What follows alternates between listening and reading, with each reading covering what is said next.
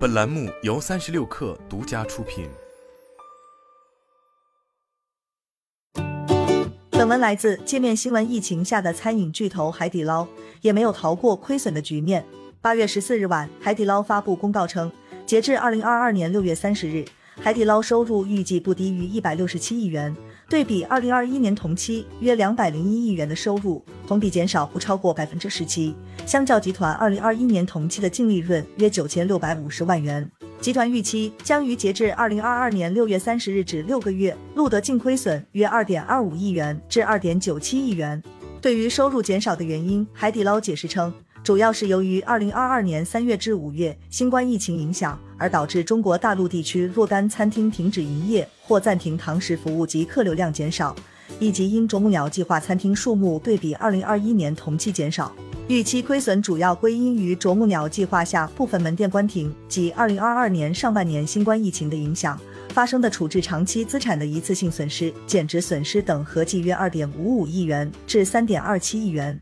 以及中国大陆地区，二零二二年三月至五月，新冠疫情反复，若干餐厅在一段时间内停止营业或暂停堂食服务，但仍有固定开支及员工成本产生。所谓“啄木鸟计划”，是海底捞在二零二一年十一月公布的一项改革措施，包括持续关注经营业绩不佳门店，重建并强化部分职能部门，恢复大区管理体系，强化内部管理和考核机制，收缩业务扩张。期望进一步改善公司经营状况等，而这项计划最惹人瞩目的一点是决定在二零二一年前十二月三十一日前逐步关停三百家左右门店。根据海底捞二零二一年的年报，截至二零二一年十二月三十一日，海底捞全球共有门店一千四百四十三家，其中一千三百二十九家位于中国大陆地区，一百一十四家位于港澳台地区及其他十一个国家。截止二零二一年底。已经有两百六十家海底捞餐厅永久关闭，三十二家餐厅暂时停业休整。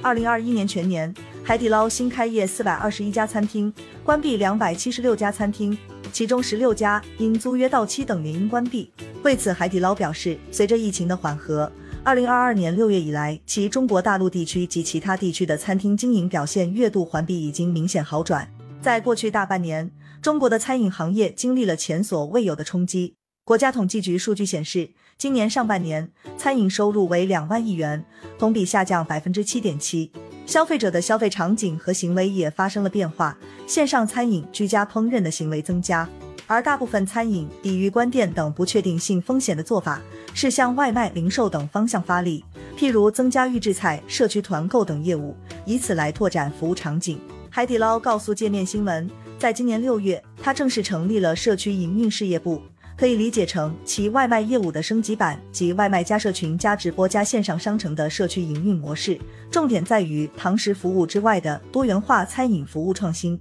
为此，这家公司推出了不少区别于堂食产品体验的新产品和新套餐，比如近期海底捞官方微信小程序“捞点好货”和第三方外卖平台上线了海底捞火锅青年套餐，以及小龙虾、酸菜鱼、椒麻鱼等预制菜。而海底捞也加速了堂食之外。基于细分餐饮需求的产品创新，比如正餐之外的饮品和甜品。近期，海底捞推出的新品包括双椰冰淇淋、南瓜蛋挞以及桃桃茉莉茶饮，它的市场表现情况也得到了一定验证。以海底捞上海达浦路店为例，在刚恢复供应期间，门店日均的奶茶销售量超过了五百杯，最高达到了八百杯。海底捞社区营运事业部总经理张莹透露称，未来将推出越来越丰富的产品选择。预制菜、烤串、卤味和啤酒都在我们的研发清单中。不过，从以往业绩情况看，海底捞的外卖业务占整体营收的比重并不算高，对业绩的整体增长拉动作用还有待进一步观察。